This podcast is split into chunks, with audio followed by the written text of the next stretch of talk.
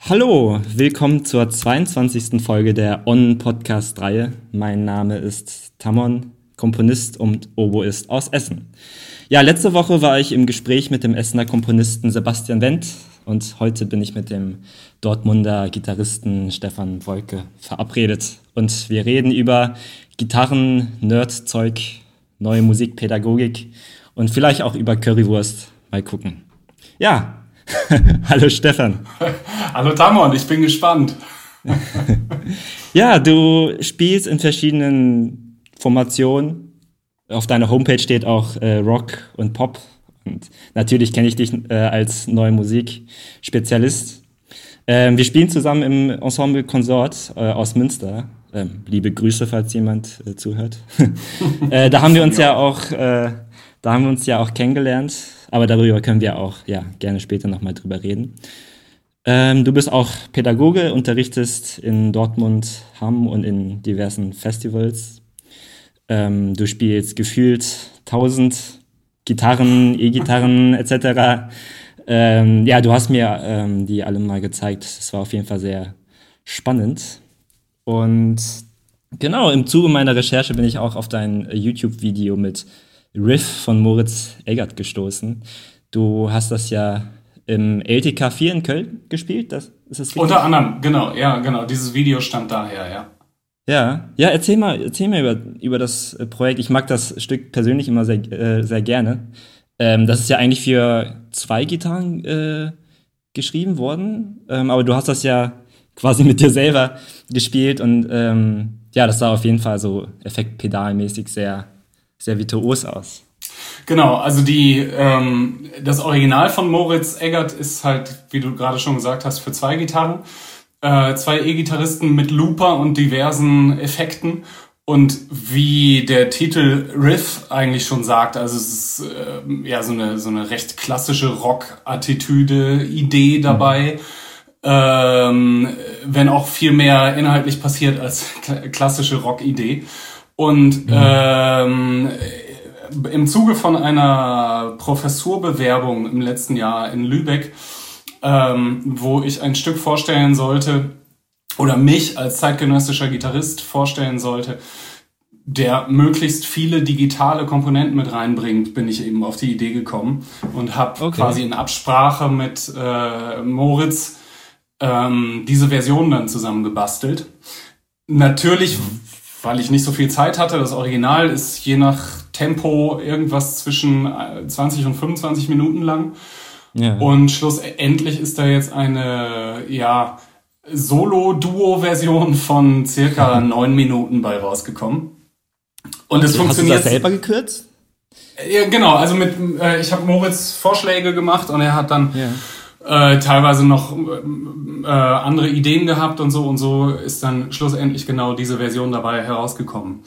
Genau, die Idee bei der ganzen Geschichte ist, dass ich zwar Duo spiele, aber mit mir selber. Also eine Version meines mhm. Ichs spielt quasi projiziert äh, im Video neben mir die eine Gitarre und die andere Gitarre spiele ich dann äh, synchronisiert über Klick auf dem Ohr, dann in echt daneben sozusagen.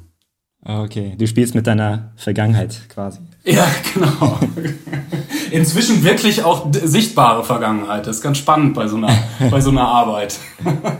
Ja, du hast ja auch irgendwann äh, all deine Effektpedale verkauft, hast du mir mal erzählt, und dann hast du dir so ein krasses digitales Board irgendwie, irgendwie gekauft. Richtig? Naja, wie das immer so ist, ne? Also ich meine, ähm, ich glaube, in diesem Rock-Bereich ist es ohnehin so, dass man immer nach der nächsten Wahrheit strebt und dann immer mal in so Abschnitten sein ganzes Zeug abstößt. Plötzlich muss der neue Amp her und sowas. Ja. Und ähm, so war das da jetzt auch. Also ich bin mir gar nicht sicher, ob ich dauerhaft digital bleibe oder, oh, okay. oder ob es äh, irgendwann doch wieder irgendwie so ein kleiner Röhrenamp wird und mal wieder für kurze Zeit ganz, ganz reduziert auf, auf den Kern der ganzen Geschichte. Aber jetzt gerade ist es total spannend, weil die, die aktuelle Möglichkeit in digitaler Art ja so groß ist, klanglich, wie es einfach vorher noch nie war. So. Okay. Na, also es gibt, es gibt jetzt gerade, ich weiß nicht, so drei, vier Firmen, die wirklich im High-End-Bereich mhm. äh, digitale Möglichkeiten bieten, was es schon lange gibt. Es gibt schon immer viele Amps, die zumindest, sagen wir mal, versucht haben, ähm, echte Sounds zu imitieren. Aber inzwischen mhm. ist es, glaube ich, das erste Mal, dass es wirklich, äh, ja, ich sag mal, schwer fällt, den digitalen Fender-Verstärker tatsächlich noch vom äh, vom echten zu unterscheiden. Oh, okay. Also ich, ja. ich will natürlich nicht diese analog-digital, diesen, es gibt ja so einen Fight irgendwie, ne? So, den will ich natürlich nicht aufmachen, aber du merkst da eigentlich keinen signifikanten Unterschied oder die, die, die Pro-Seite überwiegt im Prinzip. Ähm, momentan tatsächlich. Ähm, vor allem was mhm. das Handling angeht. Also ich meine, um äh, beispielsweise so ein, so ein Stück wie Riff spielen zu können, müsste ich mir eine riesen Batterie vor mir aufbauen und ähm, ich weiß gar nicht, ob das so ohne weiteres auf dem auf einem vergleichbaren Platz auch tatsächlich möglich wäre. Jetzt mit so einem kleinen Board vor mir ist es tatsächlich, weiß nicht, ich äh, habe alles in, in Trittweite vor mir stehen. Und ja. äh, gerade bei solchen opulenten Werken ist es schon wesentlich einfacher machbar. Ne? Aber weiß ich nicht, also der, der pure Klang, würde ich sagen, ist tatsächlich sehr, sehr nah dran am Original. Ja. Sowas wie äh, Druckempfindung, wenn man neben so einem, weiß nicht, ich habe ich hab einen Fender Twin zum Beispiel zu Hause und wenn ich daneben stehe mhm. und ich vergleiche den Klang der digitalen Version mit dem, dann klingt es sehr, sehr ähnlich. Der digitale mhm. äh, Amp rauscht nicht so sehr wie, wie der Originale. Aber sowas okay. wie, wie das Druckempfinden, wenn man wirklich da direkt daneben steht, das ist tatsächlich schon ein anderes. So. Okay. Aber ich, also mit Druck meinst du so wirklich physischen? Ja, genau, oder? genau, okay. genau. Das, das körperliche Empfinden dabei. Und das kann man mit Sicherheit auch imitieren, aber es sind halt letztendlich dann doch andere, andere Speaker, ähm, ja. andere Größen und so weiter. Ähm, das bringt es ja auch mit sich, das ist ja klar. Also wenn ich so viel wie möglich imitieren möchte, mit so ja. wenig Mitteln wie möglich, mit so wenig Geräten wie möglich, ist es klar, dass es irgendwo Unterschiede äh, geben muss. So. Ja. Ja. Aber wie, wie ich gerade schon gesagt habe, ich ähm, das liegt mir selber auch sehr fern, da so ein, so ein, so ein Fass aufzumachen, das eine gegen das andere auf, auszuspielen. Es mhm. ist schlicht so, manchmal ist es einfach total toll, ganz reduziert spielen zu können. Äh, ja. Mit einem Amp und einer Gitarre, die in dem Moment genauso klingen, wie es sein soll. Und manchmal ist es eben nicht möglich, sowas wie Riff herzustellen, genau in dieser simplen Version. So. Okay. Und meinst du, man kann ähm, ältere Werke ohne Probleme spielen? Also ich, ich kenne, also es gibt natürlich Komponisten, die wollen dann genau dieses Pedal haben mit diesem Sound und so, also was weiß ich, irgendwie genau diesen, diese Boss-Distortion zum Beispiel. Gibt es da Probleme oder ist das in deiner Erfahrung eher egal und du versuchst irgendwie digital nachzubauen? Ähm, ich würde sagen, je extremer tatsächlich das ist, desto größer ist die Gefahr für digitalen Schrott. Und wenn ich das nicht haben möchte, es gibt ja auch viele Komponisten, die gerade darauf dann stehen, wenn sowas existiert. Ähm, aber wenn ich das nicht haben möchte, wenn ich wirklich den, den einen Ringmodulator haben möchte von der und der Firma, dann in der besonderen Einstellung, die vielleicht mein digitales Effektgerät jetzt nicht kann, weil es letztendlich auch nicht für mich als zeitgenössischen Musiker gemacht worden ist, sondern eher für mich als Rockmusiker. Das heißt, ja. die, die extremen Bereiche sind dann teilweise äh, schwierig machbar sowas wie ein Octaver, zwei, drei Oktaven tiefer oder sowas. Da, da hört man dann schon irgendwann ein Blubbern, was bei, bei anderen, also bei analogen Geräten dann tatsächlich so nicht der Fall ist. Gleichzeitig, welches analoge Pedal, was ich mir jetzt kaufe, ist wirklich zu 100% analog noch. Also muss ich mir ja tatsächlich irgendwelche 70er Jahre Effekte oder sowas kaufen, damit es funktioniert. Ne? Ja. Und das hat auch den Reiz. Also ich finde das total spannend. Ne? Also ähm, das, das ist aus meiner Sicht ohnehin so die, die, der, der Inhalt von, von meinem Schaffen in der zeitgenössischen Musik, was mich am meisten fasziniert, auf die Suche nach dem jeweiligen richtigen Klang zu gehen. Und wenn's äh, ein, ein, ein Wawa von 1972 ist, der in ja. bestimmten Augen dann doch irgendwie anders klingt als ein neuer. Okay, probieren wir den mal aus und dann vielleicht ja. ist es der. Vielleicht muss man hinterher aber auch sagen, boah, war nicht nötig. Aber egal, ich habe mal drüber gespielt. ja, das finde ich ja auch so, so spannend an der E-Gitarre, dass man, der Sound ist ja so variabel. Also mit einer Oboe kann ich das auf keinen Fall, auf keinen Fall machen. Also ich experimentiere jetzt auch viel so mit Effektgeräten, aber ja. bei mir ist das zum Beispiel so, dass ich es extrem laut machen muss, damit man den Originalsound nicht mehr hört. Ne? Also das ist total spannend und ich, ähm, ich weiß nicht, ich habe auch das Gefühl, dass jetzt in der neuen Musik E-Gitarre immer mehr verlangt wird, oder? Also wir doch, haben ja auch zusammen doch. Kampe gespielt und Sejedi haben wir auch, äh, Elna Sejedis Stück haben wir auch uraufgeführt und das waren auch zwei total tolle äh, Gitarrenstimmen, fand ich. Super, ja, ja, ja. Ich habe auch so das Gefühl, weil die ähm, deine ganzen Kolleginnen und Kollegen es äh, immer besser schaffen. Ähm, das weiß ich nicht. Also ich mache jetzt zeitgenössische Musik bewusst mit der E-Gitarre seit circa 2002 ungefähr sowas. Mhm. Und am Anfang hatte ich immer das Gefühl, es ist entweder ein wirklich anderes Instrument, also da hat mhm. jemand nicht so ganz verstanden, was, was dieses Instrument beinhalten kann. Oder ganz oft dieses, ach komm, äh, vor zehn Jahren fand ich Nirvana total, total toll und ich schreibe jetzt mal ein zeitgenössisches Stück mit dieser Nirvana-Attitüde. Und da, da, da stellte sich mir immer so ein bisschen die Frage, wo ist der Sinn dabei? Ne? Also will ich irgendetwas ja. abkulten oder abfeiern, was ich selber mal gut fand? Oder gehe ich wirklich auf der Suche, auf die Suche nach was Neuem? Und ähm, diese, diese Beispiele von zeitgenössischer Musik für, für E-Gitarre waren davor, also es gibt sie, überhaupt keine Frage, ne? Mhm. Äh, weiß nicht, Michael Faraday oder so haben wirklich auch schon tolle Stücke geschrieben vor, vor, vor mhm. langer Zeit. Aber ähm, deutlich dünner gesät, als es jetzt inzwischen ist. Und jetzt gerade habe ich wirklich mhm. das Gefühl, ganz viele haben einfach eine, eine tolle Idee davon, was man mit diesem Instrument machen kann. Und dass es, dass es irgendwie alles beinhalten kann, dass es nicht entweder Rockmusik oder sowas mhm. sein muss, sondern das ist einfach eine neue Möglichkeit. Allein bei den beiden Werken, die du gerade genannt hast, ne? Also bei der, bei dem Stück von Gordon, da geht's tierisch zur Sache. Und äh, bei Elnas Stück ist die äh, E-Gitarre so ein, also man kriegt's mit, glaube ich, wenn sie nicht da ist. Es ist so, so dieser Klassiker so ein bisschen. Aber es mhm. ist vor allem so, den Gesamtklang so ein bisschen verändernd, in so eine kleine andere Nuance reindrängend. So, total okay. spannend. Ja, also die beiden Extreme der Bandbreite sehe ich in den beiden Stücken zum Beispiel. Ja, ich verfolge auf jeden Fall deinen, deinen YouTube-Channel auch so, so ein bisschen. Und du bist auf jeden Fall, also du nutzt den digitalen Raum auf jeden Fall viel, ne, seit, seit Corona.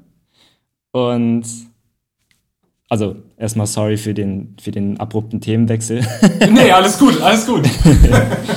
ich, ich wollte einfach, wollt einfach fragen, ob es da, ähm, ob du Schlüsse daraus ziehst, also positiv oder negativ. Mhm. Ähm, also ich, ich glaube, es stellt sich vor allem eine, eine ganz entscheidende Frage. Also, wie ich gerade schon eingangs erwähnt habe, ich bin hier bei so einem VDM-Lehrgang hier wird auch die große Frage gestellt, alles was, was diesen Unterrichtsbereich angeht zum Beispiel, ne? was bleibt davon ja. und sowas. Und ich glaube, das ist so eine ähnliche Frage auch beim, beim Musizieren über digitale Hilfsmittel. In dem mhm. Moment, wo wir nicht das Gefühl, nicht mehr das Gefühl haben, dass wir in irgendeiner Art und Weise eingeschränkt sind in Bezug auf Latenz, klangliche Qualität und so weiter.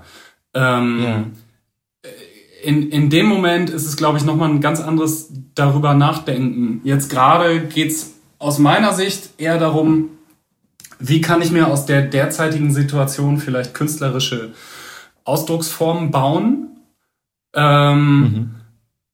und nicht so sehr, also es ist, es wird immer sehr schnell gesagt, das ist nicht adäquat. Die Möglichkeiten, die wir haben. Ja, wir können Ja, nicht ja. ohne Latenz spielen. Wir können äh, nicht auf ein Dirigat spielen, was weiß ich was. Die klanglichen Möglichkeiten sind nicht ähnlich. Das heißt, wir müssen aus diesen äh, Missständen uns irgendwie eine künstlerische Ausdrucksform bauen, die vielleicht damit spielt, dass es nicht perfekt ist.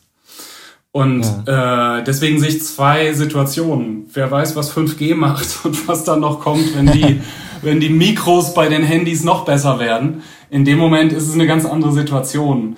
Ähm, jetzt gerade, ich fand's halt total spannend, also so ganz platt gesprochen, ne? Äh, Ganz spannend zu gucken, was geht denn? so. Ja. Und ähm, Auch auf Reichweite bezogen oder für dich selber als, als Künstler oder? In, in jeder Hinsicht, tatsächlich. Also sowas. Äh, ich habe ja zum Beispiel ein paar, bei, bei einigen Streaming-Konzerten war ich auch dabei. Ähm, was du zum Beispiel über Reichweite gesagt hast, das allererste Streaming-Konzert, was ich gespielt habe, ein Solo- solo-klassisches äh, Konzert, das war, da war ich hinterher total überrascht von der Reichweite, weil ich glaube, allein über Facebook das irgendwie 2000 Menschen gesehen haben. Oh, So. super. Das letzte Konzert, was ich gespielt habe in dieser, in dieser Reihe von den Konzerten, das war deutlich reduziert. Das heißt, offensichtlich war die Sättigung auf jeden Fall schon vorhanden dann. Ne? Ja, auch durch den, einfach durch diesen, diesen Run an Ja. Streaming-Konzerten, die es im Moment gibt, ne? Genau, genau das. Und ähm, aber ich glaube schon, dass es, dass es sich lohnt, da auf die Suche zu gehen. Also das, was was jetzt ganz viele überlegen, irgendwie so Hybridlösungen zu machen bei Konzerten, dass man einen Teil des Publikums im Saal sitzen hat und trotzdem anderen Leuten, die nicht da sein können, die Möglichkeit geben kann, dass sie auch zuhören, zugucken können. Finde ich total gut. Ne? Und das, ähm, das sind so die Reaktionen, die ich auch gekriegt habe, wenn ich dann von Familien mit Kindern zum Beispiel höre, hey, wir konnten mit unseren kleinen Kindern noch nie zu dir in ein Konzert kommen und jetzt haben wir uns das am Computer angeguckt, in Häppchen hinterher und hatten das Gefühl, wir sitzen dabei. Ist doch super. Also es ist doch total großartig, wenn man so eine Möglichkeit schaffen kann. Ja. Ne? Und auch da, du wolltest eben nicht digital gegen analog ausspielen. Ich finde, man darf auch hier jetzt die reale Live-Situation nicht gegen die äh, Streaming-Situation ausspielen. Vorausgesetzt, man will es gar nicht ersetzen. Also, ne, wer von uns will wirklich diese Situation des Publikums, was wir vor uns haben, wirklich ersetzen? Ohne Corona. So. Ja. Ne? Sollte auch eher ein, eher ein Zusatz sein, ne? Also, Genau, genau, genau. Und ich glaube, dass äh, es wird vielen unterstellt jetzt gerade oder in den, in den zurückliegenden Monaten ist es unterstellt worden, dass einige das ersetzen wollten. Ich glaube das nicht. Ich glaube, jeder hat geguckt, wie er oder sie klarkommt. Und äh, jetzt kann man wirklich schauen. Also was du eben gesagt hast, ich glaube schon, dass man die Reichweite steigern kann. Gerade im zeitgenössischen Bereich. Also in einer Stadt wie Dortmund zum Beispiel, in der ich ja wohne, gibt's jetzt nicht diese riesengroße neue Musikgemeinde, ähm, die ich immer in ein reales Konzert locken kann. Aber durch ein Streaming-Angebot könnte ich natürlich auch andere Leute damit ansprechen, die eben gerade nicht in Dortmund sein können. Riesenvorteil. Ah, ja. Wie, wie geht's gerade den ähm, Veranstaltungsorten in, in Dortmund? Geht's, geht's wieder lo los? Auch, ähm, ich meine, äh, es gibt ja auch eine Jazz-Szene und viel experimentelles Zeug auch so, ne? Ziel und sowas. Wie, weißt du, wie es denen geht? Äh, tatsächlich da jetzt gerade nicht. Ähm, ich könnte mir aber äh, vorstellen, dass die, dass die Situation eigentlich eine ähnliche ist wie bei allen anderen Veranstaltungsorten auch. Äh, Und da nehme ich gerade so was, ähm, so einen ganz großen Aktionismus wahr, ohne das negativ zu meinen. Ja, also es wird extrem viel ähm, gebaut jetzt gerade, ganz, ganz viel wird organisiert oder zumindest versucht. Immer auf die Gefahr hin, dass es eben kurz vorher doch nochmal aufgrund eines neuen Hygienekonzepts oder was weiß ich was dann abgesagt werden könnte. Ähm, und es, es nimmt teilweise schon absurde Züge an. Also b- bei mir persönlich ist es zum Beispiel so, dass ich jetzt, wenn dann alles stattfinden kann, was bis zum Ende des Jahres geplant ist. Ich fast mehr Konzerte spiele. Nein, was heißt fast? Ich, ich würde dann mehr Konzerte spielen, als ich gespielt hätte nach der vorherigen Planung vor Corona. Das ist schon, schon ja. ziemlich schräg und, und, und okay. zeigt so ein bisschen, wie sehr die Leute nach äh, Konzerten wieder lechzen. So verstehe ja. ich es zumindest, ja. Ja. So. Ich weiß nicht, sowas wie du, Jazzszene hast du angesprochen, es gibt ja das Domizil in Dortmund. Äh, ich weiß es gerade nicht. Wir waren ja äh, zusammen kurz vor dem Lockdown dort gebucht und es konnte dann gerade eben nicht mehr, nicht mehr stattfinden. Ja, genau. Ja. Ähm, aber von anderen Orten, weiß nicht, das Depot zum Beispiel ist auch immer so ein Ort in Dortmund, wo doch recht experimentelle Sachen stattfinden. Ähm, ja. Die haben wieder einen Veranstaltungskalender. Also es ah, soll was stattfinden, ja. Genau. Okay. Hast du, ein, hast du einen Lieblingsort in, in, in Dortmund? Also wo du am liebsten so äh, Veranstaltungen dir anguckst? Anguckst? ja. ähm, ja, ich glaube nicht, tatsächlich. Also es ist, ähm, ich würde sagen, es gibt von sowas wie dem Domizil oder sowas, wo ich so grob weiß, was mich erwartet, wenn ich da hingehe, mhm. ähm, würde ich sagen, gibt's in Dortmund gar nicht so wahnsinnig viel. Und einige von den äh, Veranstaltungshäusern, wie beispielsweise das Konzerthaus in Dortmund, mhm. ähm, haben aus meiner Sicht zum Beispiel bei der, bei der Programmgestaltung seit einigen Jahren dann doch ein wenig verloren in was so ja. äh, die innovative Idee irgendwie angeht. Ähm, okay. Und was ich oft wahrnehme in Dortmund ist tatsächlich auch sowas, dass man, dass man sehr, sehr spannende Konzerte und irgendwelche, ja, teilweise experimentellen Situationen findet, wo man sie überhaupt nicht erwartet hat. So, also beispielsweise okay. kommt mir kommt mir gerade in den Sinn, es gibt in, in Dortmund Hörde das Hörder Brückenfest. Das ist eigentlich mhm. so ein. Stadtteilfest. Und ähm, ich weiß gar nicht, beim letzten Mal, als es stattgefunden hat, das Jahr kann ich dir jetzt nicht sagen. Es gibt die Hörderburg und in einem Raum in dieser Hörderburg waren experimentelle Musiker unterwegs. Und das war so großartig, das hat mhm. kein Mensch erwartet und es war so abgefahren und so großartig, äh, dass auch wirklich erstaunlich viel Publikum angezogen worden ist. Mhm. Und ähm, da war der Ort fast egal, aber die Situation, hey, sowas findet hier statt auf einem Stadtteilfest, Wahnsinn. Ist, äh, dann die wesentlich spannendere Aktion eigentlich gewesen. Ne? Okay. So, also ich würde es nicht wirklich auf, auf Räume ähm, festlegen, sondern eher auf Programme bitte baut möglichst spannende Programme in all den Häusern in Dortmund, dann gehe ich dahin. okay. Ja, du, du hast eben auch ähm, das Unterrichten erwähnt. Wie, wie hast du jetzt ähm, über Corona das ähm, ja, erlebt? Äh, war's, ich glaube, es ist einfach sehr viel Arbeit, glaube ich, auch für dich gewesen. Ne? Ähm, Tierisch, ja. ich, ich glaube, was man, was äh, wirklich nur die Unterrichtenden wahrnehmen können, ist, ja. dass es äh, nicht etwa weniger Arbeit war, weil man für sich zu Hause irgendwie saß und auf die Schüler gewartet hat oder so, mhm. sondern ähm, also erstens ist es rein, rein körperlich wesentlich anstrengender, weil mhm. es eben diese Schwierigkeiten mit den Endgeräten gibt, mit der Übertragung, mit der Latenz etc. Das heißt, ja. man muss wesentlich mehr kompensieren im Sinne mhm. der Schüler. Ja? Ähm, das ist deutlich anstrengender und die Verlockung ist groß, dass man eben nicht nur die reine ähm, Konferenz betreibt, also den, den digitalen ja. Unterricht, sondern dass man hinterher nochmal kurz sagt, hey, das, was wir gerade gemacht haben, ich nehme dir das mal kurz auf und schicke dir noch ein Video dazu.